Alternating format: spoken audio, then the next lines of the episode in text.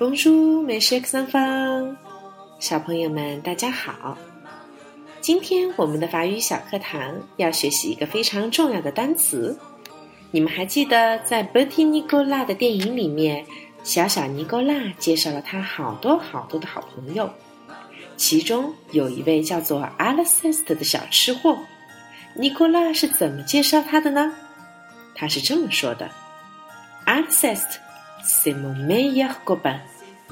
中文翻译过来就是 a l c e s t 是我最好的朋友。我们的每一个小朋友都有自己的好朋友。那么在法语中，我们是怎样来表达好朋友的呢？我相信有很多小朋友现在应该会反应过来，好朋友应该分男女，对吧？男性的好朋友和女性的好朋友肯定不是一个单词，因为唐妈早就说过，在法语里很多的单词都是要分小男生的队伍和小女生的队伍的，那么好朋友也不例外。男生的好朋友我们会说“郭班”，郭班。那么女生的好朋友怎么说呢？“郭比呢？”戈比呢？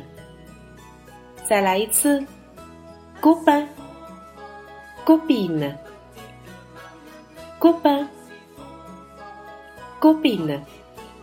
好了，我们来举个例子吧。比如说，我们经常邀请到的唐妈的好朋友陈老师，我会怎么来介绍他呢？我会说，Fan se ma 戈比呢？那么他会怎么介绍我呢？Amelie, c'est ma copine。那么当然，我也会有很多男性的好朋友，我会说 c'est mon copain。现在你们有没有发现 m a g o b i n 和 Mon Gobin 是不一样的呢？